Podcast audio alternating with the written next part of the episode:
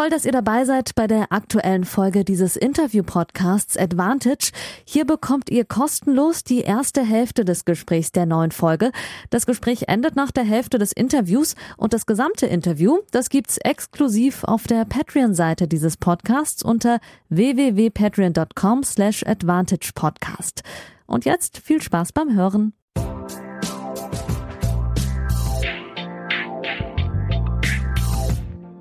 Folge 91, liebe Advantage-HörerInnen und vor allem liebe Patreons, äh, herzlich willkommen zur ersten Folge seit den Australian Open. Und ja, es ist lange her, fast vier Wochen, bin ich schon wieder in Deutschland und es gab keinen Podcast. Das hat ähm, ein paar verschiedene Gründe, äh, mit denen ich äh, heute mal rauskommen möchte und auch offen sprechen möchte. Und natürlich wird es auch um Tennis gehen. Und da habe ich überlegt, wie kann ich diese doch vielleicht persönlichen Themen kombinieren mit Tennisexpertise, mit jemandem, mit dem ich eine gute Beziehung äh, habe, Arbeitsbeziehung und auch persönlich und bin auf äh, Florian Regelmann gekommen, der jetzt hier in der Leitung ist. Hallo Flo, Grüße an den Bodensee. Hallo Janik, ja, danke für die Einladung. Bin gerne wieder hier. Ja, vielen Dank, dass du dir Zeit nimmst. Zum ersten Mal seit Folge 55, habe ich eben gerade nochmal gegoogelt, wann du zum ersten Mal zu Gast warst. Die StammhörerInnen werden es äh, noch auf dem Schirm haben. Du bist ähm, seit Mitte der 2000er, seit 2007, glaube ich, seit Beginn in verschiedenen Rollen und dann später auch in verschiedenen Führungsrollen ähm, bei Spox und auch noch gewesen, beziehungsweise jetzt äh, geht es zu Ende, da werden wir auch noch gleich mal drüber reden und das wissen auch die Stammhörerinnen, du warst in meinen knapp zwei Jahren bei Spox auch äh, mein Chef, beziehungsweise einer äh, meiner Chefs, die auch ein bisschen meinen Weg geprägt haben hin zu der Expertise, zu Tennis und zu anderen Themen. Darüber werden wir reden. Genau heute in Folge 91 und natürlich auch über Tennis. Es gab ja ganz viele verschiedene Turniere. Wir sind jetzt in der Woche vor Indian Wells, beziehungsweise die Qualifikation geht heute Abend los, unter anderem mit Jan-Lennart Struff, der sich immer noch versucht zurückzukämpfen und keinen Hauptfeldplatz hat. Aber bevor wir über Tennis reden, ganz viele verschiedene Themen, äh, reden wir ein bisschen über unsere intensiven Zeiten. Also ich nenne sie mal intensive Zeiten. Bei mir gibt es viel zu berichten, bei dir auch. Deswegen fangen wir einfach mal ganz gleich an. Flo, wie geht's dir denn?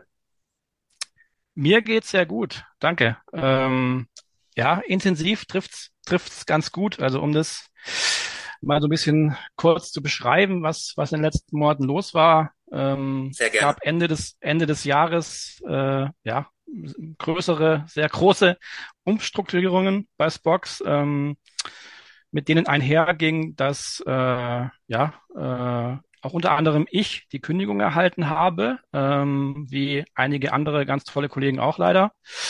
Das kam ja, schon sehr, sehr überraschend. Ähm, und war jetzt auch seitdem eine, eine sehr surreale Zeit, muss ich sagen. Ähm, wie du sagst, ich war 2007 Teil, Teil des Gründungsteams, also war jetzt wirklich über 15 Jahre lang äh, bei Spox und ähm, ich habe das auch letzte Woche in einem Tweet geschrieben und das, ich meine es auch so. Also Spox war im Endeffekt 15 Jahre lang mein Leben. Das äh, klingt dramatisch oder klingt nach wahnsinnig viel, aber so war es auch. Also ich habe das wirklich mit Haut und Haaren gelebt. Ähm, du hast es einige Jahre hautnah miterlebt, wie das war. Ähm, ja, deswegen, wenn es wenn es dann so zu Ende geht, wie es jetzt zu Ende geht, dann ist es unschön, aber ähm, ja, es ist wie es ist und äh, mittlerweile sehe ich das auch als große Chance für mich auf was was Neues und freue mich drauf, was bin sehr gespannt, wohin die Reise jetzt geht. Ähm, weiß es aber aktuell einfach noch selber nicht. Also aktuell bin ich noch im Prozess, äh, die letzten 15 Jahre zu verarbeiten. Als Box war bei mir äh, eine ganz wichtige Phase und äh, du und der Olli Wittenburg so auch so ein bisschen meine meine Mentoren damals ähm, auch noch in einer Zeit, wo es ja auch noch die die Sportsektion gab, also noch eine, eine Mehrsportredaktion, wo es noch nicht ganz so fokussiert auf auf Fußball war, auch viel gelernt. Ohne diese Zeit äh, gäbe es keinen Advantage Podcast und auch äh, keinen Yannick Schneider als freien Journalisten mit Schwerpunkt auf Tennis. Da habt ihr mich ja so ein bisschen reingequetscht auch. Ähm, du hast den Tweet äh, erwähnt für diejenigen, die Flo auch in den sozialen Medien noch nicht folgen und das tun möchten unter Flo Regelmann auf Twitter. Ähm, unbedingte ähm, Follow-Empfehlung und ich lese den Tweet auch nochmal vor. Auch ich war von den Kündigungen betroffen, die es Ende 22 bei Spox gab. Damit endete meine Zeit bei Spox nach über 15 krassen Jahren seit der Gründung 2007. Unfassbar aber war Spox war 15 Jahre lang mein Leben. Freue mich jetzt auf die Zukunft. Und ich denke, du hattest jetzt schon ein bisschen Zeit, auch, auch zu reflektieren. Ich wünsche dir auf jeden Fall alles Gute. Äh, bin auch sicher, dass da Angebote reinflattern äh, mit deiner Expertise. Ähm, aber du musst wahrscheinlich auch erstmal selbst noch so ein bisschen verstehen, wo du hin willst, wahrscheinlich, ne? Ja, genau. Also danke erstmal. ähm, ja, also ist natürlich so eine Phase, wo man dann äh, sehr viel, sich sehr viele Gedanken macht. Äh, ich bin ja äh, eh ein Mensch, der sich sehr viele Gedanken macht. Ähm, also natürlich dann eine Phase, wo man alles Mögliche überlegt und reflektiert und äh, schaut, wohin kann es gehen. Äh, will ich genau das wieder machen, was ich jetzt gemacht habe, oder vielleicht ein bisschen artverwandt, vielleicht ganz anders. Also man macht sich wirklich sehr viele Gedanken. Ähm, aber ja, also das ist alles wirklich gerade im Fluss und äh, ja, bin, bin wirklich, wie ich, wie ich gerade schon gesagt habe, bin, bin gespannt, wohin, wohin die Reise geht. Aber Fakt ist, dass ich auf jeden Fall im Sport und auch im Journalismus bleiben will. Also ich werde jetzt nicht ganz verrückt was ganz anderes machen oder aussteigen. Also das wird nicht passieren. Wie ist denn dein Verhältnis momentan zum, zum Journalismus im Jahr 2023? Bei mir ist das immer so wellenförmig mit Höhen und Tiefen, je nachdem, wie es mir arbeitstechnisch geht. Ähm, liebst du den Journalismus noch oder hast du eher so ein bisschen die Schnauze voll aufgrund der Digitalisierung und den ganzen Herausforderungen, die es ja gibt? Da kommen wir gleich auch nochmal dazu. Sehr gute Frage. Können wir einen eigenen Podcast drüber machen. Ähm, ja, also echt, echt äh, schwierig zu sagen. Also klar, wenn man so lange äh, da dann doch schon drin arbeitet, dann äh, ist ja auch klar, dass jetzt nicht irgendwie äh, alles die ganze Zeit vergnügungssteuerpflichtig ist äh, und man da auch schon zwischendurch äh, ja, nicht, nicht alles so wahnsinnig toll findet, ähm, was, was da passiert. Ähm, auf der anderen Seite, äh, ich besinne ich mich aber dann auch immer wieder äh, drauf zurück, dass es ja schon, also das sagst du mal, dass es auch ein Privileg ist quasi, dass ich das machen durfte und machen darf, äh, was ich tue, weil ich habe das glaube auch schon mal, oder weiß ich gar nicht, ob ich es hier in einem Podcast gesagt habe, ich wollte das immer machen. Also es war von klein auf mein, mein Traum, äh, im Sportjournalismus zu arbeiten. Ähm, und das machen zu dürfen, äh, ist halt einfach trotz allem, was man da so erlebt und auch trotz, trotz der letzten Geschichte jetzt oder trotzdem, wie es zu Ende gegangen ist bei Sports, ist es immer noch ja einfach ein wahnsinniges Privileg und ein Geschenk, äh, das machen zu dürfen. Äh, das überwiegt dann auf jeden Fall doch noch äh, im Vergleich zu allem, äh, was, was nicht so schön ist. Ähm, und äh, solange das noch so ist, äh, wie gesagt, äh, werde ich da auf jeden Fall auch dem, dem treu bleiben, weil äh, ja, also zu im, im, im Grunde, also wie gesagt, ob das Interviews sind oder was man da alles für, für tolle Sachen machen darf, das macht mir immer noch extrem viel Spaß äh, und äh, das, das, das ist nicht verloren gegangen, zum Glück über die, über die ganze Zeit. Und deswegen, ähm, ja, also wie gesagt, also ich werde auf jeden Fall äh, dem Journalismus treu bleiben. Ja, krass, das klingt aber doch auf jeden Fall schon äh, relativ reflektiert oder sehr reflektiert. Du hast natürlich jetzt auch schon einige Zeit gehabt, darüber nachzudenken. Ich wünsche dir auf jeden Fall alles Gute für die Entscheidungen, die du treffen wirst und treffen musst und für deinen weiteren äh, beruflichen Weg, der sich sicher auch ja überschneiden wird, das ein oder andere Mal dann auch mit mir. Ähm, nicht zuletzt, weil wir beide äh, ja auch Tennis äh, interessiert sind, wobei du, hast du eigentlich mittlerweile mal eine Sportart, in der du keine Ahnung hast? Gibt es Lücken? Hast du mit dem Alter, mit dem fortschreitenden Alter Schwächen bekommen? Oder bist du immer noch der, der überall Bescheid weiß? Es ist alles relativ. Aber sag mal, sag mal wenn, wenn kein Ball im Spiel ist, wird es auf jeden Fall schon äh, düsterer. Okay. Da habe ich aufgeholt. Da habe ich aufgeholt seit meiner Arbeit bei den European Championships äh, letztes Jahr. Da durfte ich ja auf der auf der großen Bühne im äh, Olympiapark tägliche Shows äh, organisieren, ähm, wo Medaillengewinner interviewt wurden. Und da habe ich nochmal wieder ziemlich aufgeholt, äh, was die Nicht-Ballsportarten angehen, ähm, die ich früher viel mehr verfolgt habe. Aber ich habe das Gefühl, es fällt schwerer, das zu tun, ähm, wenn man etwas beruflich macht. Also früher als Kind und Jugendlicher bin ich um neun Uhr morgens aufgestanden oder früher und habe angefangen, Rodeln zu gucken und Bob bis dann die Biathlon- und Langlaufwettbewerbe losging. Mhm. Heute verfolge ich das auch nicht mehr, so höchstens Ergebnisse. Also schwierig geworden. Ja, ja, ja das, das, das ist schon so. Aber ähm, ja, also bei, bei, bei mir ist es so, dass ich, also es hat sich, also ich war ja schon immer, wie gesagt, wie du hast auch schon gesagt, sehr breit interessiert. Ähm, ja. was einmal jetzt, wie gesagt, halt Fußball ist eh klar, aber dann eben Tennis, Golf, Handball, Basketball, Eishockey, der ganze, ganze US-Sportbereich. Ähm, das heißt dann, ich habe natürlich trotzdem dann hier auch Wintersport und Leichtathletik und was immer trotzdem, trotzdem auch geguckt, logischerweise, äh, auch noch, aber äh, Fokus war eben vor allem, wo dann Ball oder Puck oder was auch immer mit dem Spiel war. Ähm, aber bei mir, also was, was ich, äh, Fußball ist deutlich weniger geworden, muss ich sagen. Also hängt vielleicht auch äh, äh, mit, mit damit zu tun, äh, wenn man Fan des VfB Stuttgart ist, wird es natürlich dann irgendwann schwierig. Ähm, aber es ist zum Beispiel wirklich so, dass ich im Fußball, ich schaue die VfB-Spiele und dann, gut, keine Ahnung, vielleicht schaue ich mir wahrscheinlich schon am Mittwoch irgendwie sowas wie dann PSG gegen Bayern an, das Rückspiel, aber ansonsten sehr viel weniger und dafür wirklich noch viel mehr äh, die ganzen anderen Sportarten. Also da ist die Leidenschaft, zum Beispiel beim Tennis, aber eben, wie gesagt, gestern Abend schön vier Stunden lang Golf geguckt, äh, Bay Hill Invitational Finalrunde äh, oder auch Eishockey oder so. Also das ist, da hat es überhaupt nicht nachgelassen. Also wo es nachgelassen hat, ist wirklich, äh, also Fußball nur noch sehr ausgewählt. Hm. Kommt mir bekannt vor. Hast du dir auf Netflix schon die äh, Golf-Doku angeguckt? Habe ich ja und ist besser als die Tennis-Doku. Ja, gut, da mit der Meinung stehst du jetzt nicht exklusiv. äh, ich glaube, ja. weil du bist jemand, der kann es, glaube ich, noch besser beurteilen, weil ähm, du hattest eine Golfkolumne bei Spox. Du ja. kennst dich mindestens genauso gut aus im Golf wie im Tennis.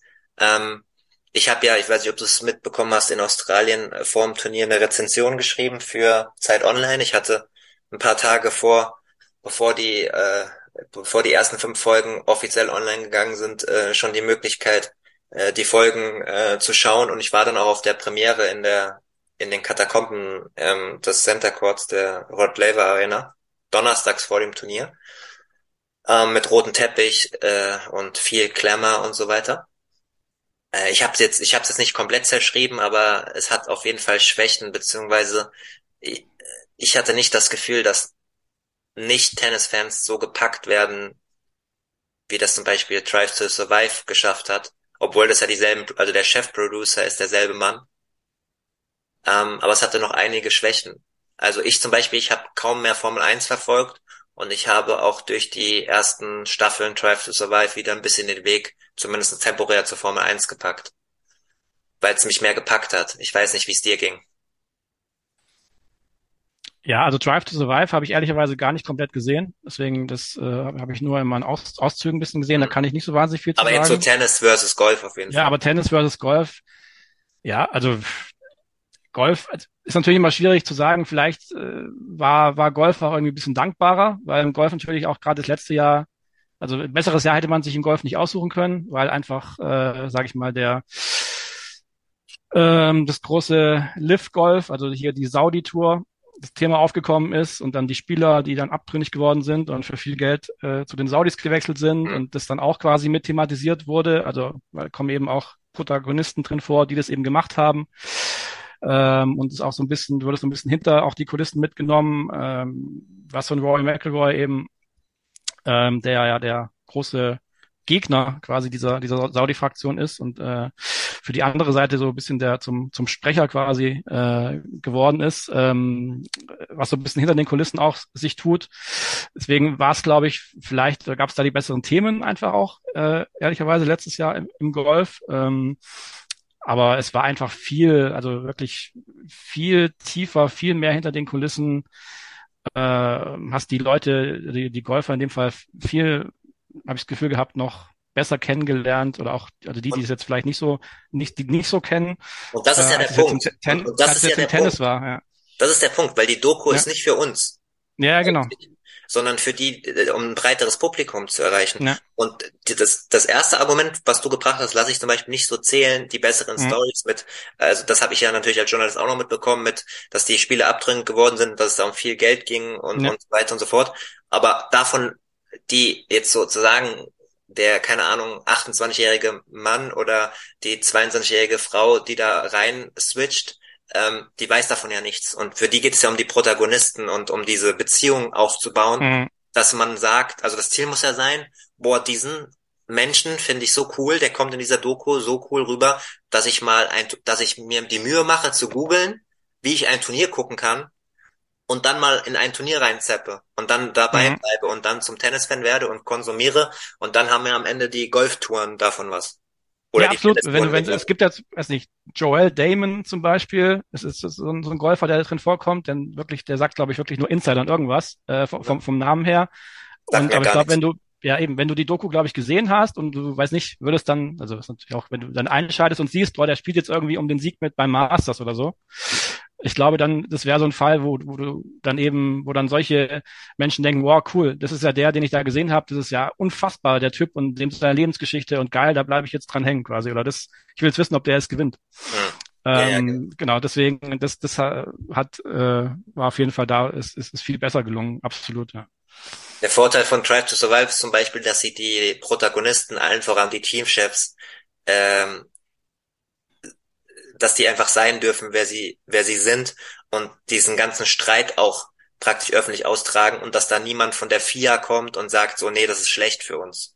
Und praktisch also Mercedes gegen Red Bull und äh, die Teamchefs äh, greifen sich die ganze Zeit an, äh, gehen mal auch unter die Gürtellinie und das alles vor den Kameras. Ja, also das ist schon mhm. echt dramatisch gemacht. Man könnte meinen, das ist vielleicht alles gespielt, aber es geht ja ums reale Leben. Das ist etwas, was die ATP und WTA niemals zulassen. Ich bin jetzt ja fünf, sechs Jahre dabei. Die mhm. PR-Leute von den, äh, von den, ähm, von den äh, Touren, das sind, äh, und ich meine das nicht mal böse, das sind Terrier, ja. Das sind PR-Leute, die darauf geschult sind, ihre, ihre Schäfchen ähm, zu schützen, sprich die Spielerinnen und Spieler. Ähm, da herrscht noch viel zu viel Angst. Auch wenn die den Access gegeben haben und so weiter, aber die Stories sind nicht tief genug, weil die SpielerInnen, die da vorkommen, die haben ja eigentlich Potenzial, aber die Stories sind noch nicht deep genug. Eine positive Sache, das habe ich auch in meiner Rezension äh, erwähnt, und dann kommen wir auch, haben wir einen guten Dreh zum, zum nächsten Thema, ist so ein bisschen die Sache Menschlichkeit, äh, äh, soziale Skills, ähm, Tabuthemen, Depression, wie schwer, was sie wirklich gut rausgearbeitet haben, ist, wie schwer es ist, in diesem Einzelsport zu reißen und mit den Niederlagen umzugehen. Da hat man coole, also was heißt coole in Anführungszeichen, aber sehr starke Szenen gesehen äh, von Tom Ljanovic zum Beispiel, äh, sitzen in der Ecke wie ein Häufchen Elend. Ja. Äh, ja. Und man hat davor gesehen, was sie alles investiert etc. Ähm, das war gut herausgearbeitet und das muss viel mehr, das muss noch viel mehr kommen, weil ähm, das macht halt, und das sehe ich ja auch als Journalist immer hautnah, ich bin ja nicht nur bei den PKs, sondern ich sehe ja, wie die Spielerinnen leiden.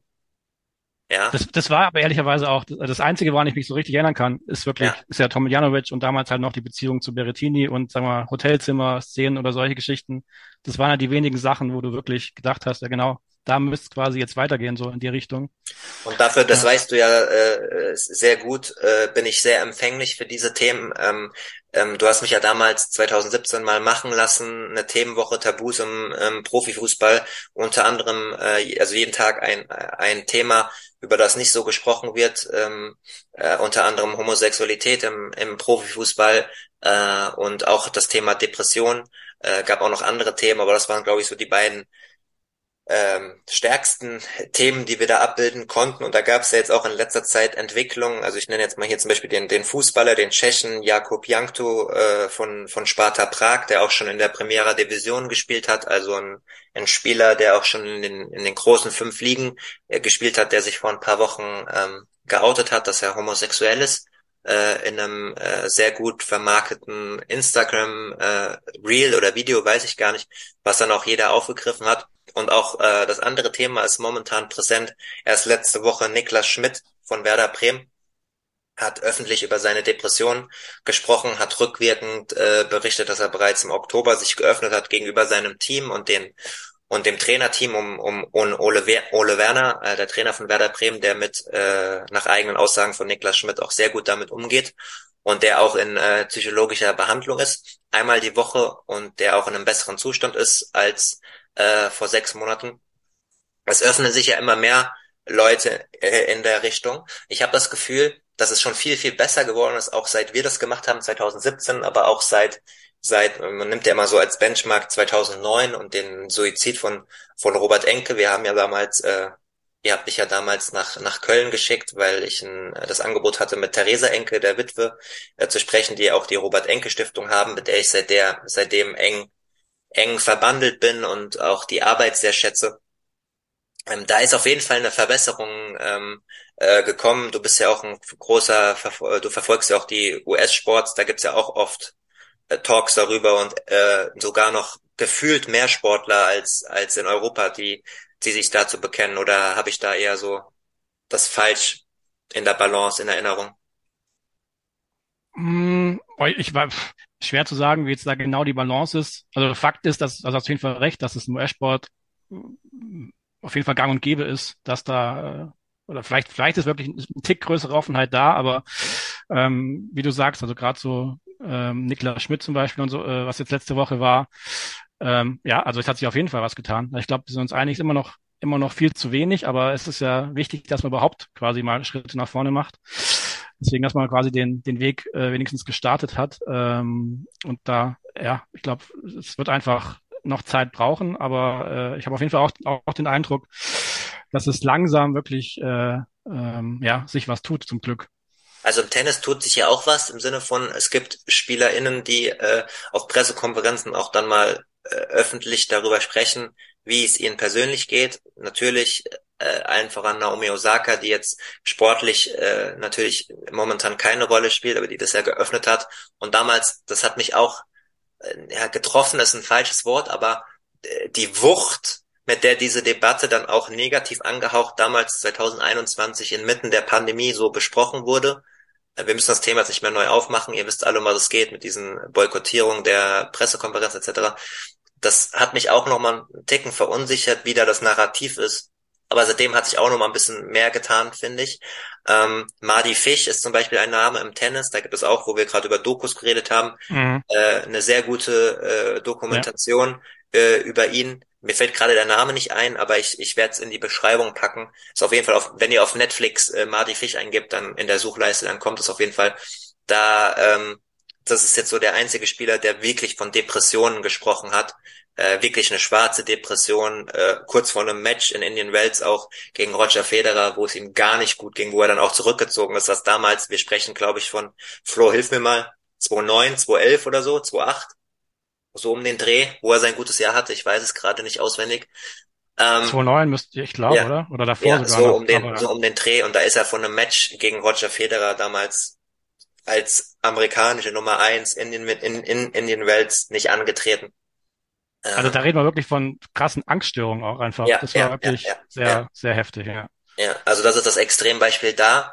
Es ist auf jeden Fall schon besser geworden, aber es ist noch ein langer Weg zu gehen und ich habe immer noch das Gefühl auch, dass so ein bisschen was hängen bleibt, also dass man natürlich dann als Mensch auch anders, äh, trotzdem noch anders bisschen gesehen wird, als instabil und so.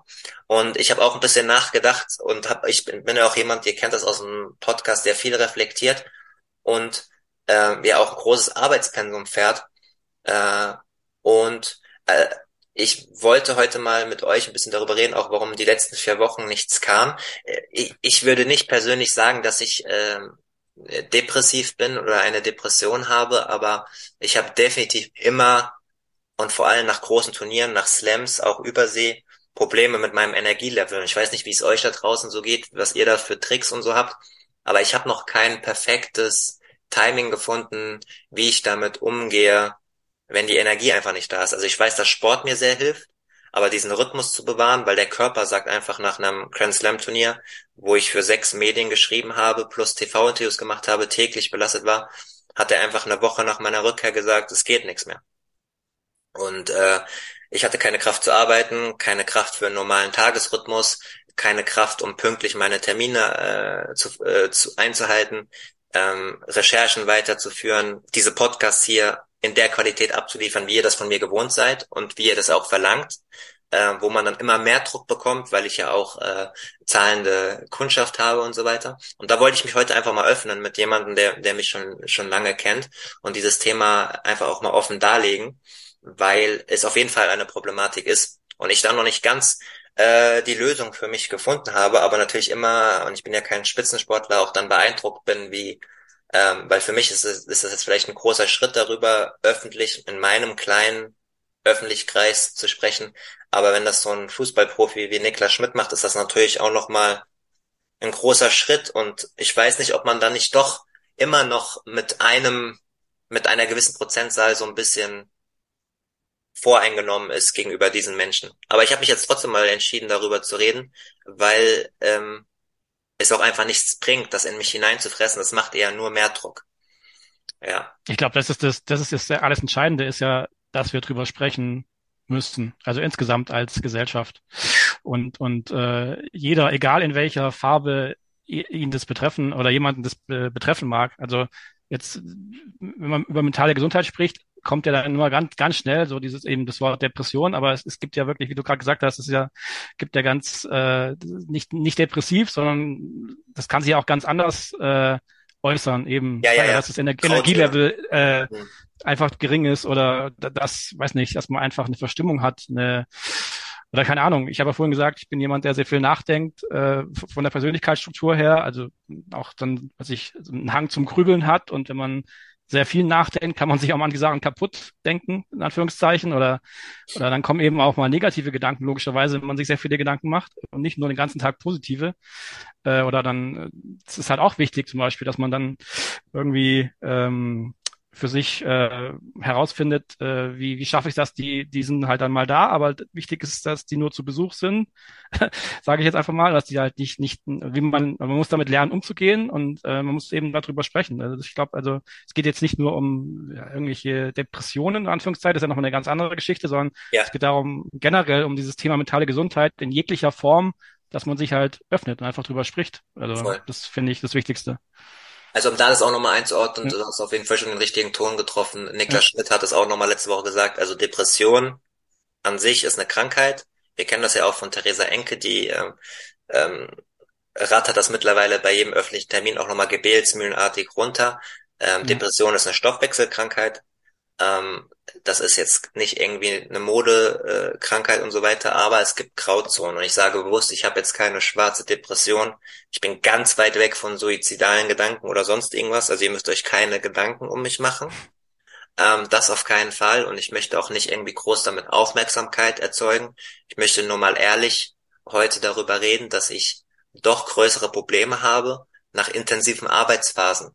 Und äh, ich habe auch ein paar Zuschriften bekommen über Instagram, äh, über Advantage-Podcast, wo ich ja die größte Community habe. Danke euch auch. Äh, viele haben, also mehr als ein Dutzend haben die letzten Wochen gefragt, ob bei mir alles okay ist, weil halt keine regelmäßigen äh, Stories kommen, äh, wie sie das von mir gewohnt sind und keine Podcasts kommen.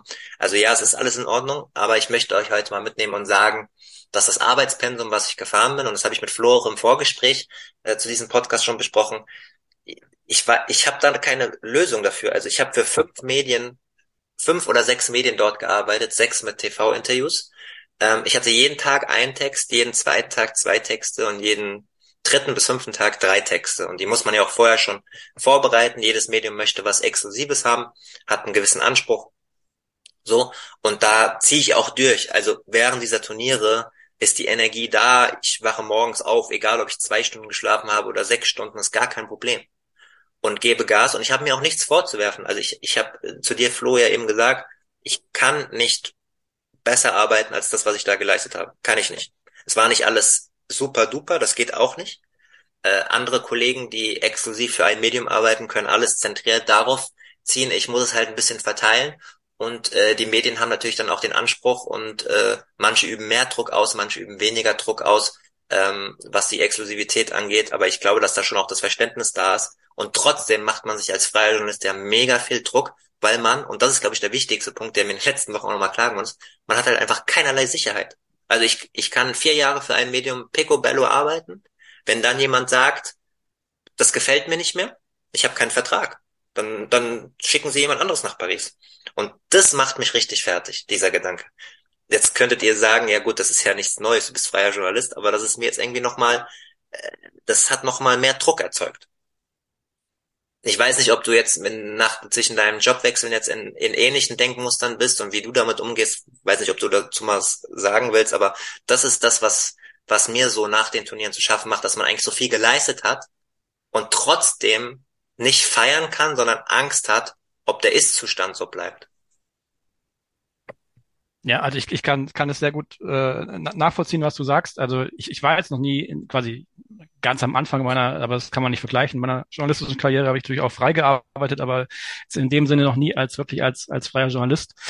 Ähm, ich kann das Pensum natürlich äh, nachvollziehen, jetzt nicht direkt von, von Grand Slams, aber auch von was ich, großen Turnieren im Handball oder anderen Sportarten, die ich, die ich gemacht habe.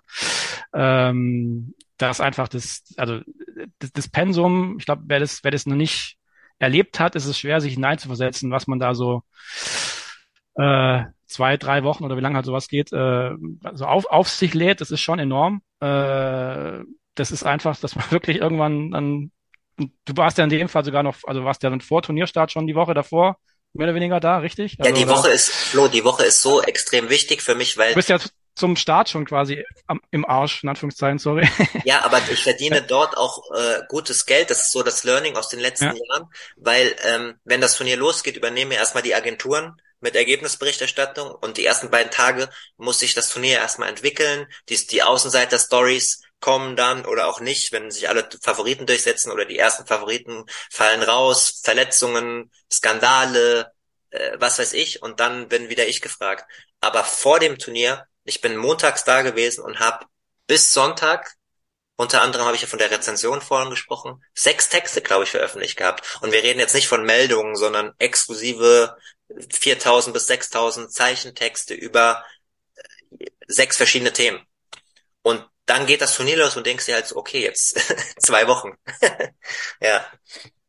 Also schon. Ja, und du kannst, du kannst, und du kannst halt auch nicht, also äh, ja, gut, das war jetzt äh, bei meinen Beispielen auch nicht zwingend der Fall, aber wenn man eben nicht, wenn man eben fest angestellt ist, dann kann man eventuell, je nachdem wie Spielpläne sind bei Turnieren, kannst du es vielleicht sogar mal schaffen, dass du sagst, okay, den einen Tag, da ist jetzt mal quasi weniger oder vielleicht sogar nichts los.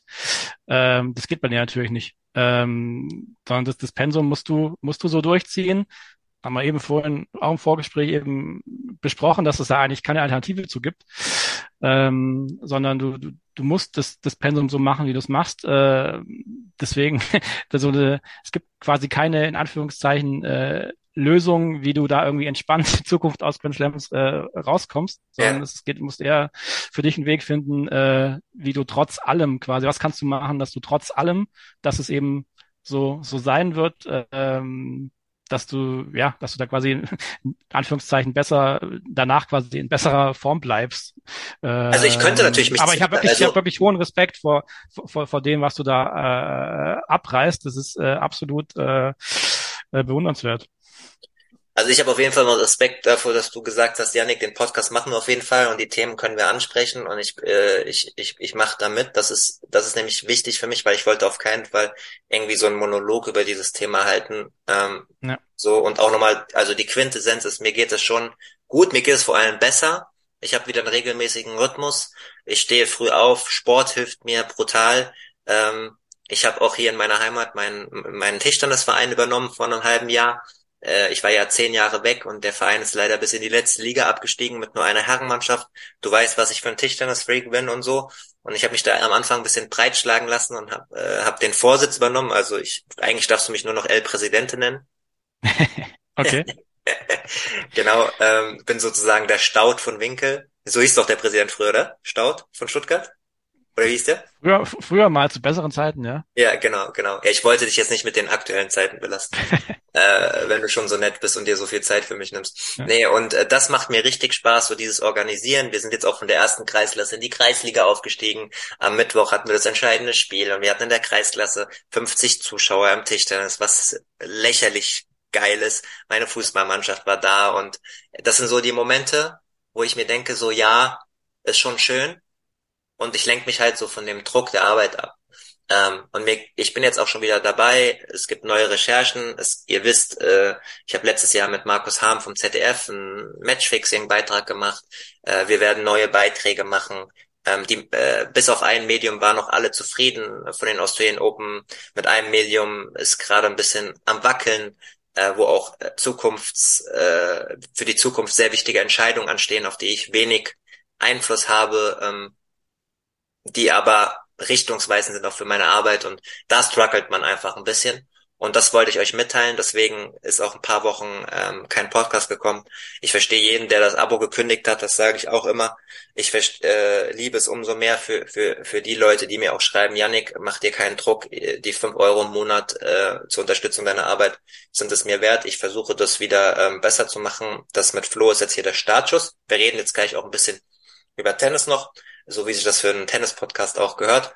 Und äh, für nächste Woche kommt dann auch der nächste ähm, Tennisprofi mit einem Interview.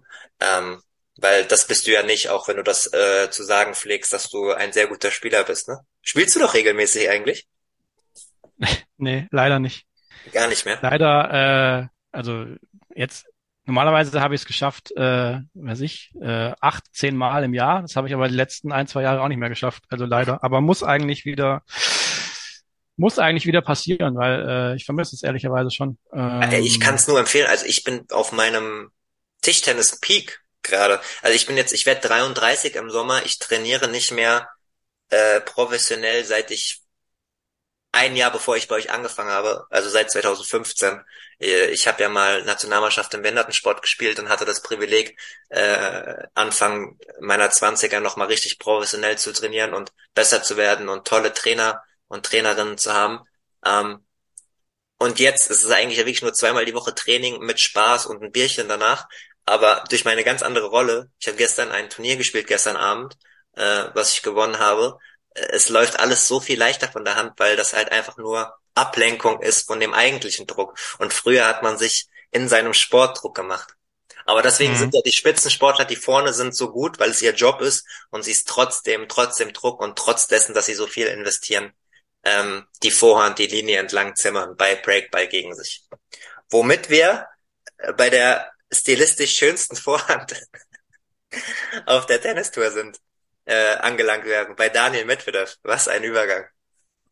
Sensationell. wie findest du denn die Technik von Daniel Medvedev, Flo? Ziemlich alles an Daniel Medvedev äh, überragend. Ich muss sagen, er überrascht mich die letzten Wochen und wir fangen jetzt mal an, über Tennis zu reden. Ihr wisst das als Tennis-Freaks, äh, Medvedev hat jetzt Back-to-Back ATP-Turniere in Doha und Dubai ähm, gewonnen. Er hat mich überrascht, weil ich eigentlich dachte, ähm, und das haben auch die Kollegen von Chip und Charge äh, im, im Podcast äh, äh, erwähnt, die feiern übrigens nächstes Jahr zehnjähriges bestehen. Äh, äh, Glückwunsch äh, dazu und äh, geile Arbeit natürlich. Das haben die auch im Podcast gesagt. Es, es wirkte eigentlich so die letzten Monate, als sei das das Spiel von seinen Kollegen entschlüsselt äh, worden. Dieses eklige, äh, die Winkel ähm, und als er wirkt, also bei den Australian Open wirkte er verzweifelt. So, ich habe ihn auch im Training gesehen, nur am Hadern mit seinem französischen Langzeittrainer. Das wirkte wirklich nicht harmonisch. Und jetzt ist er wieder da. Wie erklärst du dir das? Gute, gute Frage. Also ich glaube nicht, dass da jemals irgendwas entschlüsselt war. Ich glaube, dass es einfach normal ist, dass er mal eine Phase hatte, mhm. in der er einfach nicht dieses wirklich brutale, maschinenartige Vintage Medvedev Spiel äh, halt aufziehen konnte in der in der Konstanz. Also das würde ich unter normal ehrlicherweise verbuchen, dass es halt, also das, das gerade gerade so wie er spielt, dass es einfach nicht konstant durchspielen kannst, jedes Turnier äh, Monat für Monat, äh, und dass er einfach eine schwächere Phase gehabt hat und sich da wieder jetzt rausgekämpft hat, weil jetzt war er wirklich wieder, wenn du ihn gesehen hast, genau in dem Medvedev-Modus, wo es einfach äh, unfassbar geil ist, ihm zuzuschauen und dann wirklich Maschine, Maschine, Medvedev, äh, Matchball, Sieg und dann mal eben kein großer Jubel, einfach nur den Ball so ein bisschen nach hinten ges gespielt mhm. und zum Netz gehen und ja, fertig, gewonnen. Nächsten und morgen mache ich gleich wieder so. Also äh, wirklich sehr, sehr beeindruckend, äh, dass der komplett wieder äh, den, den Modus gefunden hat, in dem er ehrlicherweise äh, kaum schlagbar ist. Das war so, also so US Open mäßig. Also ich habe in den letzten vier Wochen für meine Verhältnisse äh, wenig äh, wenig äh, Tennis geschaut. Ich habe einen Satz gesehen im Finale gegen Andy Murray vorletzte Woche. Mhm. Ich habe fünf Spiele gesehen gegen Djokovic und ich habe die Zusammenfassung gesehen jetzt vom Finale in äh, Dubai gegen Rublev. Und das hat mit dem Medvedev von Melbourne, wie ich ihn vor Ort im Training gesehen habe, gar nichts zu tun. Gar nichts. Also, ist ein anderer Mensch. das ist manchmal so faszinierend, wie das im Tennis, äh, wie das geht. Also der hat ja Djokovic auseinandergenommen. Und ich weiß nicht, also die, die den Podcast damals gehört haben, die wissen das ja, du bist äh, ein großer Sympathisant von Andy Murray. Ich liebe Andy Murray. Der, gut, gut, dass du es gesagt hast, dann muss ich es nicht so ausdrücken. Ähm, der jetzt ja seinen achten Herbst bzw. Frühling erlebt. Ähm, du, ich nehme mal an, du hast das komplette Finale gesehen? Da, äh, vor, vor zwei Wochen? Vor zehn Tagen? Neun Tagen? Ja, ich habe ich hab mehr oder weniger, glaube ich, alle Murray-Matches in dieser unglaublichen Doha-Woche gesehen. die war, die waren, also, weiß nicht, wenn es eine Tenniswoche gibt, die äh, Andy Murray irgendwie das Gemälde Andy Murray zeichnet, dann war das diese Doha-Woche. Ein Match wahnsinniger als das andere. Aber das zieht sich ja jetzt schon durch das äh, noch zugegeben sehr kurze Tennisjahr 2023. Ja. Und das ist, glaube ich, die entscheidende Frage, die ich dir auch mal stellen möchte, weil daran glaube ich nämlich nicht. Glaubst du, dass Andy Murray es auf dem Niveau nochmal schafft, kräfteschonender durch erste Runden gegen Top 60, Top 50, Top 40, Top 30 Spieler zu kommen, um mit den Voraussetzungen, die er noch hat, mit der Metallhüfte, mit seinem Körper, dann auch dauerhaft nochmal auf diesen ATP-Turnieren in Halbfinals, Finals zu erscheinen mit mehr Kraftreserven. Dasselbe könnte man auch für Slams äh, natürlich sagen. Solange die Setzung noch nicht da ist, muss er in den ersten Runden Leute wie Ber Berrettini aus dem Weg räumen, braucht dafür vier, fünf Stunden. Das macht er dann nochmal und dann ist natürlich irgendwann die Kraftreserve aufgebraucht. Glaubst du daran, dass das nochmal möglich ist? Oder sagst du, nee, Janik, geh mir weg damit, ich will lieber dieses Spektakel haben in den ersten Runden?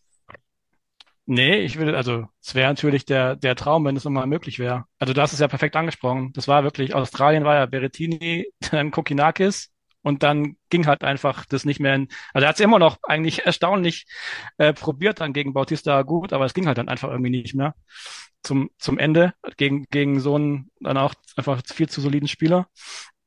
Ähm, schwer. Also im Endeffekt, was ich, was ich, also was ich mir wünschen würde, wäre wirklich, das, das, das Idealszenario wäre wirklich, dass er äh, es schafft nochmal äh, in die in die Top Top 30 und dann ist er wirklich, das, ich glaube schon, dass er, dass er es drin hat, in Wimbledon nochmal einen tiefen Run hinzulegen. Mhm. Also das, das glaube ich schon, weil Wimbledon ist es logischerweise schon, schon für ihn dann auch denkbar mit der, mit der Setzung, dass er da mal einiger, einigermaßen äh, wenn es gut läuft und wenn er wirklich in Form ist, äh, sich da noch Kräfte, Kräfte behält. Das glaube ich schon, weil ich glaube schon, dass du oder du, du siehst, siehst quasi, wie er, wie er sich gesteigert hat nochmal, jetzt auch zum letzten Jahr. Ähm, deswegen ist es auf keinen Fall so, äh, dass er weit weg ist äh, oder dass man sagt, dass, da geht gar nichts mehr und gibt halt diese einzelnen Murray-Höhepunkte noch, wo danach jeder äh, jubiliert und sagt, oh, wie geil der Andy und so, aber eigentlich, eigentlich ist nicht, ist nichts mehr drin, was jetzt wirklich Grand Slams zum Beispiel angeht. Ähm, ja, es braucht halt die Setzung, Flo. Es braucht halt die Setzung. Es braucht die Setzung und es braucht halt dann eben erste, zweite und Runde Glück. mal wirklich. Und, ja. Setz und, und, und Losglück halt auch. Ne? Also Wie gesagt, du, Wimbledon, ich glaube schon, dass er Wimbledon ins Halbfinale kommen kann oder so. Ja, das glaube ich ja. schon. Ja, du musst halt irgendwie, sagen wir mal so, wenn er es schafft, bis Wimbledon an 25 gesetzt zu sein, ja, dann musst du halt auch gucken, dass du in ein Viertel kommst, wo du halt in der vierten oder dritten Runde halt nicht auf die drei bis fünf Spieler triffst, für die es selbst auf Rasen vielleicht, also keine Ahnung. Naja, absolut. Er, auf Rasen kann er eigentlich, wenn er Kraft hat, keine Ahnung, vielleicht auf Djoko, bis auf Djokovic, wenn er dreieinhalb Stunden lang alles im Sweet Spot trifft, ist doch eigentlich gegen jeden was drin. Weiß ich gar ja, nicht. Ja, absolut. Ja, ja klar. Kann man schon so, kann man schon. in Topform, weiß nicht. Ja, äh, genau, Kyrgios ist ja jetzt auch noch in der Reha und so, da weiß man auch. Auch in der Reha, ja, aber ähm, ja, es ist ja nun mal so, gell? Also es hängt nun mal viel auch dann an an Draws und ob und wie die aussehen und ob die sich öffnen oder nicht oder damit du halt dann wirklich nochmal so so weit kommen kannst, ist halt einfach so. Ähm, also ich ähm, bin sehr sehr sehr gespannt, weil das ja. ist das A und O und ähm, ja, also ich ich ich hatte ja das ich hatte ja das Vergnügen, äh, auf weil ich meine Kritiker werden sagen, so langsam arbeite. Ich war um 2.17 Uhr nachts in dieser berüchtigten Nacht fertig mit meinem zweiten mhm. oder dritten Text an dem Tag, hab abgegeben und alle Kollegen in meiner Reihe waren schon weg, weil nicht, weil sie darauf nicht geachtet haben, also das ist gar keine Kollegenschelte, sondern einfach, weil es nicht absehbar war, dass sich das so entwickelt und man nutzt natürlich nach seiner Arbeit jede freie Minute für Schlaf und Erholung äh, auf so einem Grand Slam Turnier. Aber weil ich da noch da war und es war gerade so im vierten Satz, wo es anfing, dass Murray komplett das Match dreht gegen Kokinakis, habe ich einfach gesagt, weißt du was, Janik, egal. Und habe meine Sachen gepackt, habe sie mir übergeworfen, bin auf, ähm, das war nicht Rod Laver, das war Margaret Court, glaube ich, wenn ich nicht komplett falsch bin. Meine hab, mich auch, auf, ja. hab mich auf die Pressebrüne gehockt und habe noch bis vier Uhr 40 oder wann das war, zugeguckt und war dann sogar noch unten in den Katakomben bei der Mixzone. Hab natürlich keine Fragen gestellt, weil die englischen Kolleginnen natürlich, das musst du auch erstmal schaffen, Flo, als Europäer in, in Australien äh, Probleme zu haben, eine äh, Print-Deadline zu verpassen. Ja, die englischen Kollegen haben, haben alle fast ihre oder teilweise ähm, die Deadline verpasst für den Andruck in England abends. Mhm. Äh, das war so ja, surreal. Das, das war Wahnsinn, ja. Und dann sind, da weißt du, das ist halt dann so diese Mixed Zone Area, wo jeder sein Handy oder Aufnahmegerät reinhält und Andy Murray steht da mit schwachen Knie komplett surreal. 20 Meter weiter äh, ist Kokinakis am Weinen, komplett aufgelöst, äh, mhm. weil er gerade bei seinem Heimslam die Chance vergeben hat, äh, weil das Draw war ja offen. Und ähm, ja, und er sagt einfach nur, I'm tired, I'm tired, I don't know what to say.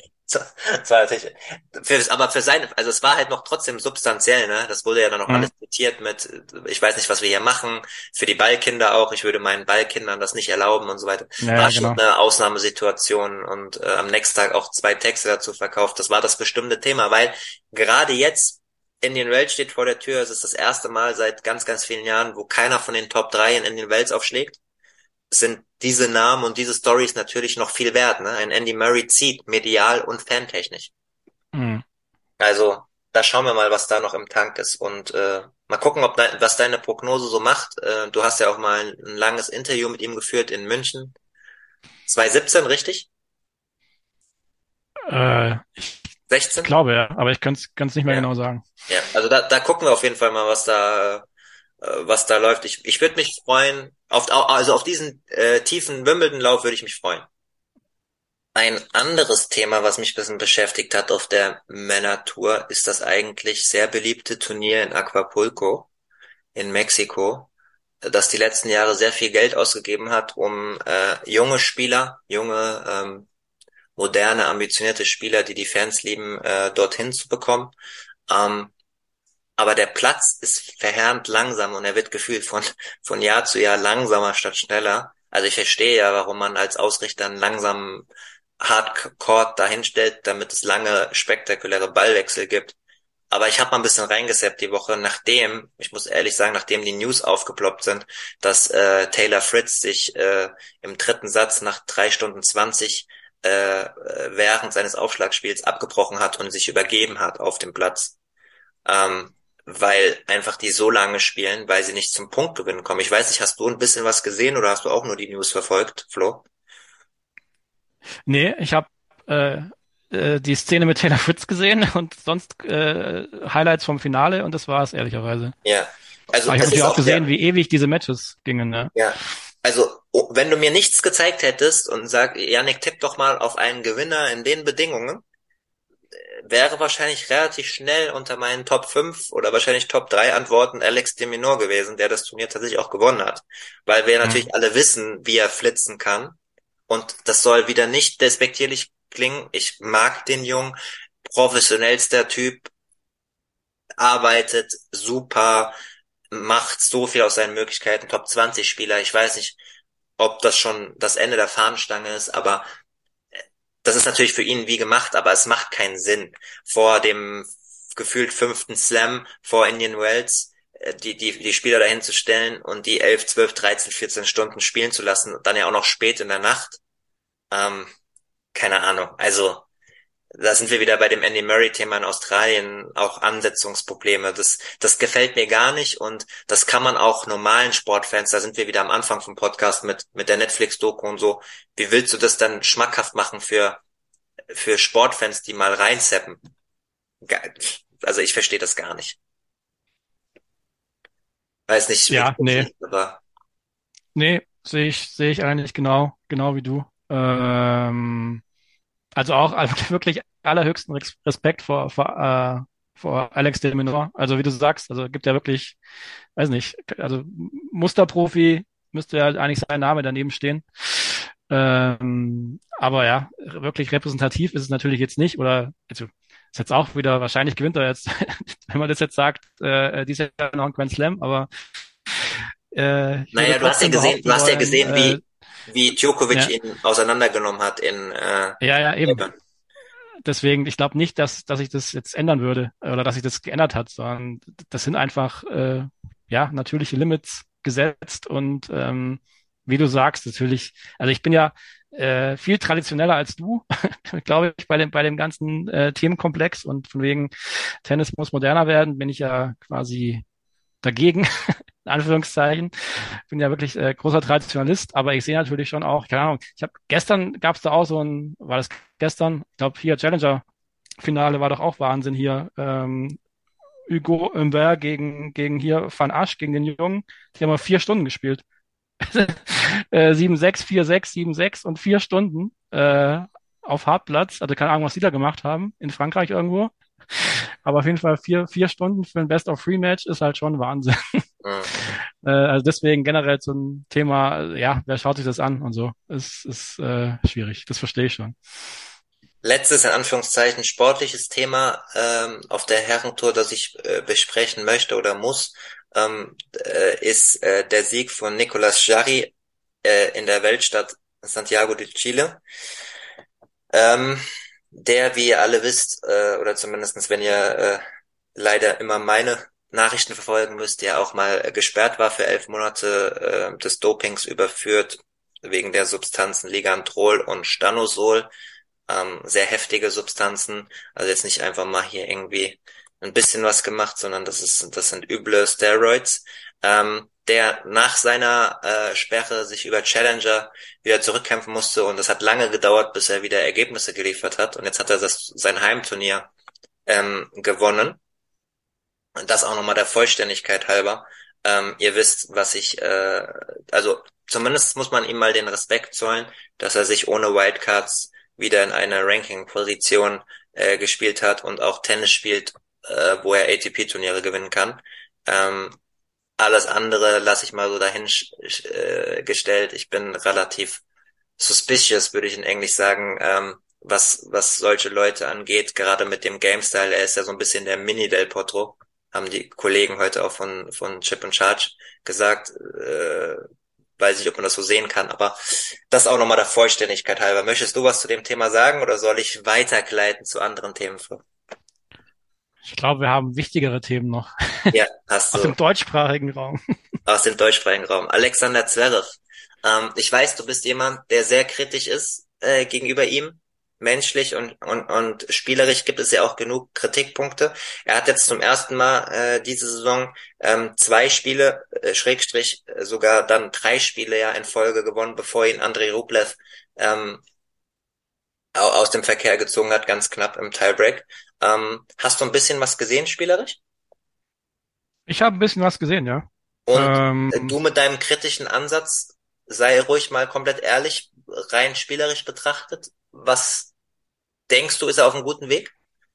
Absolut, absolut. Also ich glaube, dass das in der Tat äh, ein ganz großer Schritt war, ähm, die Dubai-Woche. Also er hat ja, hat ja gesagt, ähm, dass er zur, ja, zur Sandplatzsaison eigentlich wieder in Topform sein will da ist er auf jeden Fall, äh, glaube ich, auf einem richtig guten Weg. Also hat er in, in, in Doha ähm, das Match eben gegen, gegen Murray verloren knapp. Ähm, ich glaube, dass es äh, ganz, ganz wichtig war, dann äh, in Dubai gegen, gegen Lehetska zu gewinnen. Das war auch relativ knapp, dass er das gewinnt, weil ich glaube, man, es klingt jetzt auf den ersten Blick vielleicht auch noch nicht so wahnsinnig, aber Lehetska ist halt auch mittlerweile nee, der ist gut. eins der, eins der hottesten Talente, die es gibt. Also ja, ja. den zu schlagen, war, glaube ich, sehr wichtig auch für seinen Kopf. Und danach äh, hast du Er ist auch Flo, er ist auch momentan nicht besser. Er ist auch momentan, also das ist sein ja. Level momentan. Ja, ja, absolut. Deswegen, ich will nur sagen, das war ein richtig guter Sieg, so einfach für, für, ja. für ihn zum jetzigen Zeitpunkt und also auch vom vom Namen her. Äh, und und dass er dann eigentlich die nach, auch die Matches danach habe ich auch äh, relativ viel gesehen. Das war schon also gerade was den Aufschlag angeht, und wir haben ja schon tausendmal gesagt, dass sein Spiel sich nun mal über den Aufschlag definiert und ja. dann alles andere folgt. Und das war halt jetzt nur bei, äh, bei weite Strecken, war halt schon wieder die Quote bei über 80 Prozent oder bei 80 Prozent erste und äh, sehr, sehr konstant und wirklich dann ohne, ohne, ohne viele Fehler äh, die Matches gewonnen, dann auch gegen, also auch O'Connell oder so, der zuletzt auch ganz gut gespielt hat, den musste auch erstmal schlagen und, und Sonigo hatte gegen Oji Aliasim gewonnen, also auch nicht so einfach, der kann auch gut Tennis spielen. Aber wenn er eben in einer guten Form ist, dann gewinnt er diese Matches eben alle. Also die, diese, die Spieler, die, die, da verliert er halt einfach nicht. Wenn er in guter Form ist, äh, dann gewinnt er die alle und das war auf jeden Fall meiner Meinung nach eine sehr, sehr gute Woche. Also klar, äh, Rublev war dann so das erste Match, wo du dann auch natürlich gesagt hast, okay, das ist jetzt nochmal eine andere Ebene, mal schauen, ob er die schon drauf hat. Da hast du natürlich dann schon gesehen, dass es dann, dass deine Luft natürlich wieder dünner wird, äh, wenn du dann wirklich gegen die absoluten Top-Jungs spielst. Ähm, aber es ist natürlich auch normal zum, zum jetzigen Zeitpunkt. Also es hätte mich überrascht, wenn er, wenn er Rublev dann auch noch geschlagen hätte oder weiß ich sogar das Turnier gewonnen hätte. Aber äh, ja, also ich glaube, äh, dass er sehr zufrieden sein wird äh, von, von Australien bis, bis jetzt, bis äh, Beginn äh, Indian Wells und Miami und dann die, die Sandsaison. Also ich glaube, dass er auf einem echt guten Weg ist. Also eine Sache macht er extrem clever, das ist das, äh, die, die Erwartungshaltung äh, zu managen. Ja. Äh, seit seiner Rückkehr von der Verletzung. Ähm, ich weiß gar nicht, ob ich schon so mal in einem Podcast vor Ort gesagt hatte, aber ich hatte ja, ich habe ja exklusiv mit ihm gesprochen für die FAZ und dann auch nochmal äh, für die ARD das TV-Interview gemacht und dann hinter der Kamera, beziehungsweise vor dem Interview danach, ähm, hat er halt auch nochmal ganz klar gesagt, hör zu, mein ganz klares Ziel ist, dass ich ein Herausforderer gegen Topspieler sein kann, wenn die Sandplatzsaison losgeht. Mhm. Das habe ich jetzt einfach mal so de definiert oder ich würde es so einordnen, dass er, wenn die Sandplatzsaison jetzt losgeht in Monte Carlo, gegen Top 20 Spieler gewinnen kann. Konstant.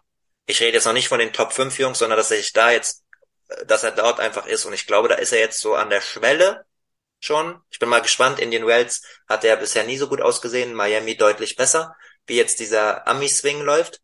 Ähm, aber er macht sich zumindestens extern in der Öffentlichkeit nicht viel ähm, Druck. Hat er auch beim Davis Cup darauf geachtet, äh, wie er bei den zwei PKs in Trier äh, gesprochen hat. Sowohl nach seinem Sieg ist er jetzt nicht überschwänglich gewesen und äh, nach seiner äh, Niederlage hat er auch klar gesagt, ich brauche weiter Zeit, Rhythmus, weil das wissen wir auch, auf dem Niveau ist er jetzt nicht das Top, Top, Top-Talent, sondern eher ein Arbeiter, der extreme Fitness braucht. Und da ist er auf einem sehr guten Weg. Äh, Aufschlag fand ich schon sehr, sehr gut. Den zweiten Aufschlag, der wird ihn immer, glaube ich, begleiten. Und ähm, wenn er jetzt zum Beispiel mal bei den einen von den beiden, also mir wird es schon lang, wenn er bei den äh, einen von den beiden Slams das Viertelfinale, äh, äh, Masters-Turnieren jetzt ein Viertelfinale erreicht dann, dann sehe ich das eigentlich relativ entspannt. Und dann ja, werden absolut. die Ergebnisse auf Sand kommen, glaube ich. Ja, musst ja jetzt auch mal schauen, wie die Auslosung ist. Also in den Welt ist ja heute Abend. Ähm, ja, die ist auch nicht raus. Wir nehmen gerade genau, äh, Nachmittag auf. Ja. Je, je, je nachdem kann er da auch Glück oder Pech haben äh, und kann es einfach in Anführungszeichen mal in die Viertelfinale gehen oder auch oder auch kann er mal einfach ein gutes Match schon davor verlieren, ohne dass es jetzt ein riesen Rückschlag wäre. Ja. Ähm, ja, aber also wie gesagt, ich kann mich nur, kann mich nur, nur wiederholen. Ich bin, war, war schon sehr angetan, ehrlicherweise. Also ich meine, aber das ist ja auch ehrlicherweise so gesehen nicht überraschend, weil jeder weiß, wie hart er arbeitet. Äh, ja, die Work Ethic, die stimmt. Tut, quasi. Die stimmt. Ja, deswegen überrascht es mich quasi auch nicht, dass er da Anführungszeichen, dass man einfach diese Fortschritte sieht und dass er, dass er wieder in sein äh, auf, auf sein Level kommt. Ähm, deswegen, weil er einfach alles dafür investiert und das dann eben auch dann dabei rauskommt. Wie gesagt, nächste andere Frage ist dann äh, Richt, Richtung, weil wir zurückgehen zur, zur, als die Verletzung passiert ist, äh, wie, wie nah ist er dann wirklich dran, äh, einen Grand Slam zu gewinnen zu können? Oder wie, wie weit äh, ist da der Weg noch? Und wie schwierig ist es überhaupt oder wie nochmal ist es nochmal schwieriger geworden innerhalb des letzten Jahres, als es einfach nochmal mehr Leute gibt, die dafür in Frage kommen? Und ja, keine Ahnung, also wird jetzt im April 26, richtig, ja. ja. Ähm, immer, immer noch jung, aber trotzdem natürlich äh, äh, wird die Konkurrenz ja nicht kleiner, sage ich mal. Also es ist halt, es ist nicht dieses von wegen, Zverev wird schon eins gewinnen irgendwann, äh, ist nur eine Frage der Zeit, das unterschreibe ich halt so nicht. Ja, und die Zeit verfliegt, äh, wenn ich überlege, ja. äh, meine ersten BMW Open für euch, äh, als er im Finale äh, gewonnen hat, das erste Mal 2017, da war der Junge 19 gerade geworden oder dabei 19 zu werden, ja, und er hat ja früher auch schon sehr, sehr viel gewonnen und das ist halt einfach eine andere Situation, aber dieses Erwartungshaltung, Management ist sehr, sehr gut, weil man sieht es ja auch bei den anderen Spielern, wie lange sie strugglen nach Verletzungen. Und da mhm. gibt es diesen krassen Gegensatz, wie, wie Roger Federer damals zurückgekommen ist. Aber mit dem musst du dich halt einfach vom Talentlevel nicht äh, vergleichen. Ähm, und man sieht es ja im Extrembeispiel jetzt auf der anderen Seite und du wolltest ja auch, das hast du im Vorgespräch gesagt, mhm. auch nochmal über äh, Dominik Thiem sprechen. Ähm, äh, weißt was ich immer mache, äh, wenn ich in den sozialen Medien Beiträge von Tennisnet oder so sehe, die ja jede Niederlage dann immer posten und momentan sind es ja sehr, sehr viele Erstrunden äh, bleiben, dann gehe ich immer in die Kommentarspalten rein. Weil von mhm. Tennisnet folgen ja auch viele Österreicher oder äh, mehrheitlich Österreicher. Die Fans haben den alle schon abgeschrieben. Komplett. Mhm. Gut, jetzt sind auch nicht alle in den Kommentarspalten, ist jetzt vielleicht nicht das, okay, nicht das beste äh, Beispiel, aber äh, also die Kommentare sind verheerend.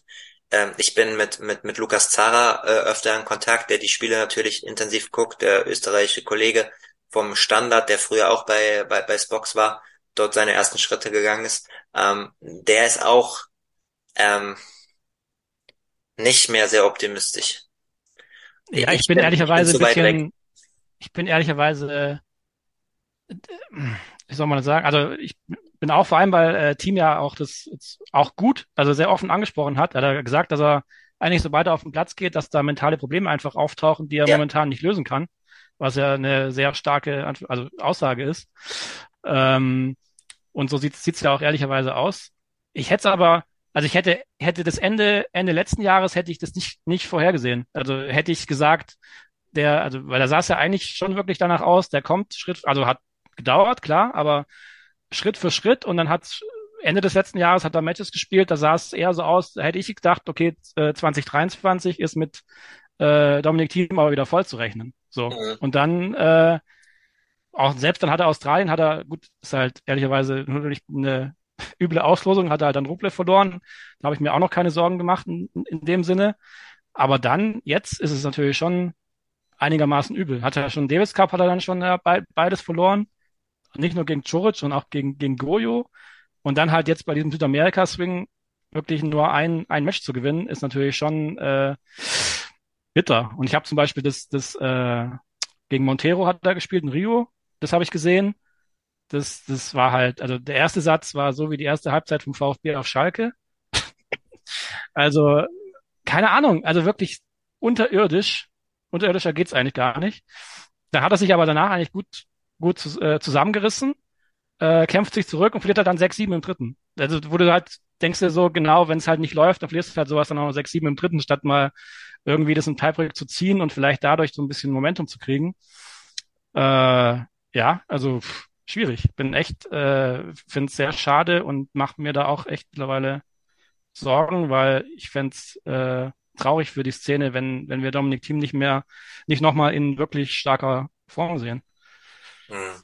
Also eine Sache kann ich beitragen äh, in Australien. Ich habe zwei komplette Trainingseinheiten in der Hitze gesehen äh, mit Zverev zusammen.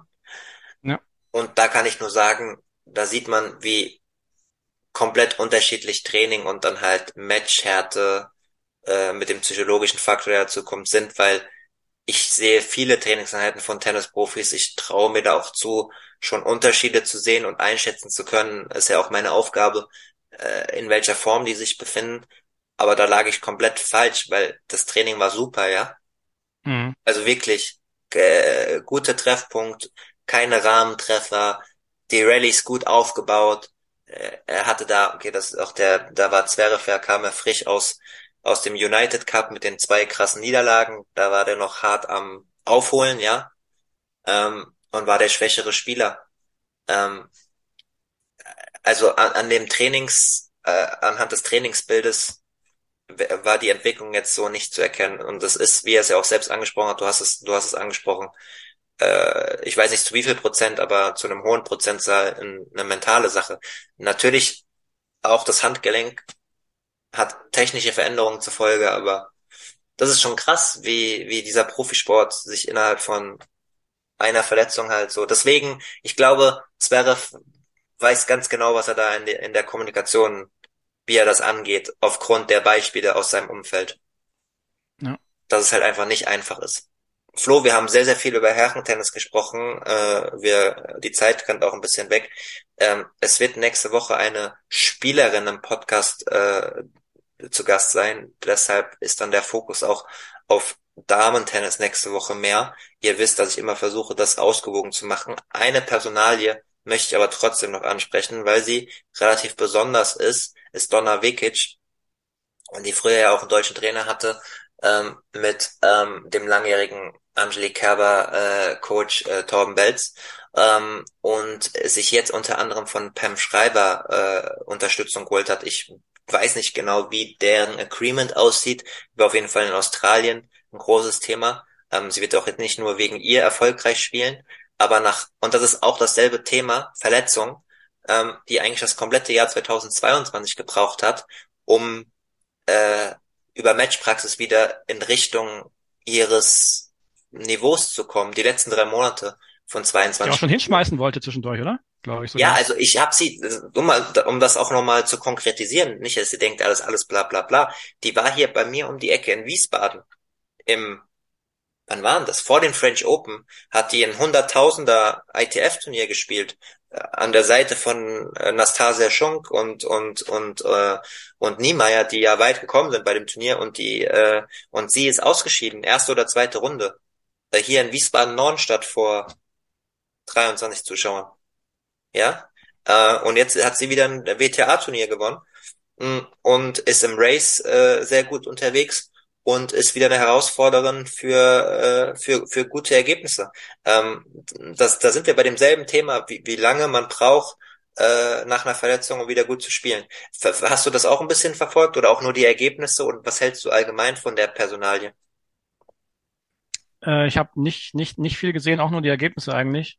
Äh, wobei das eigentlich schon äh, fast ausreicht. Also Caroline Garcia im Finale dann zu schlagen, ist ja auf jeden Fall ein Statement. Also es war jetzt auch nicht nur irgendwie so ein Turniersieg, äh, sondern ja, wenn man eine Garcia im Finale schlägt, äh, kann man mehr oder weniger äh, ja, ist mal zu allem, in, kann man ihr alles zuzutrauen, äh, zutrauen, eigentlich auch wieder auf der Damentour. Ähm, ja, ich, ich äh, finde es interessant. Also sie hat, das war ja schon immer eine Spielerin, die die Power hat und das Potenzial hat. Äh, bei den Damen, wenn es ihr, wenn es ihr läuft, war das ja zumindest so, dass du sagst, okay, wenn sie, die kann jede schlagen. Ob sie dann äh, weit kommt oder in der nächsten Runde dann vielleicht doch wieder überraschend dann gegen vermeintlich äh, leichtere verliert, äh, weiß man nicht. Aber vom Potenzial her, das hat sie ja schon immer gehabt eigentlich für für wirklich äh, weit vorne mitzuspielen. Deswegen äh, den, den Schreiber-Aspekt ist natürlich immer, immer spannend, dieses, äh, wenn dann gerade so eine ähm, ja, Legende an, an, der, an der Seite hast. Ich glaube schon, dass das was ausmacht, einfach. Also da glaube ich auf jeden Fall dran. Äh, dass es nochmal einen ganz anderen Aspekt reinbringt, äh, als ein normaler Coach in Anführungszeichen. Ähm, ohne auch zu wissen, quasi, wie, wie die zusammenarbeiten konkret. Ähm, aber ja, sehr, sehr spannend. Und wie du sagst, es ist einfach, die, die können alle Tennis spielen. Es hängt wirklich an so kleinen, äh, ja, ein Punkt hier, ein Punkt da, äh, gewinnst du das Match, verlierst du das Match und äh, plötzlich geht irgendwie der, der, der Knopf auf und du hast ein völlig anderes Gefühl wieder zu deinem Sport. Also das ist wirklich äh, fa faszinierend, äh, gerade im Tennis oder eben auch im Golf, so, den, den, den Sportarten das zu beobachten. Äh, wie gesagt, ein ja, ein, ein, ein, zwei Schläge können quasi die ganze Karriere nochmal in eine andere Richtung bewegen. Das ist wirklich immer wieder faszinierend, ja. Pam Schreiber ist, scheint nicht nur auch äh, tennismäßig noch einen guten Einfluss zu haben, ist ja auch äh, bekannt geworden durch die Aussagen in den letzten Monaten auch zu sexualisierter Gewalt gegenüber einem ehemaligen äh, Coach mit einer nicht ganz freiwilligen Beziehung vor viele Jahrzehnte zurück, hat sie öffentlich äh, ausgesagt. Dazu gibt es auch einen Text von mir ähm, bei Zeit Online, wenn ihr Zeit Online Janik Schneider auf die auf die Autorenseite geht, ähm, das war am Rande der US Open über sexualisierte Gewalt im Damen-Tennis. Zwei Themen noch ähm, ein bisschen sportpolitischer Natur, die letzten Minuten, wo auch HörerInnen-Fragen auch über Instagram. Vorhin habe ich nochmal ganz kurz aufgerufen zu fragen. Da waren zwei Themen, Flo, ähm, äh, schwerpunktmäßig, die gefragt worden sind. Das eine wollten wir eh nochmal besprechen, das, das Thema Djokovic. Der Max hat etwas kritisch in meine Richtung gefragt. Deine Meinung gegenüber Djokovic kommt häufig negativ besetzt rüber. Wieso? Ähm, dann fange ich mal an, weil das ja an mich gerichtet ist. Das war der erste frei zugängliche Teil der neuen Folge. Die zweite Hälfte hört ihr exklusiv auf der Patreon-Seite www.patreon.com slash advantagepodcast. Dort könnt ihr mit einem kleinen monatlichen Beitrag dafür sorgen, dass es diese langen, unabhängigen Interviews ohne Werbung regelmäßig gibt und unterstützt zudem Yannicks unabhängige Arbeit als freier Journalist im Tennis-Doping- und Sportpolitikbereich.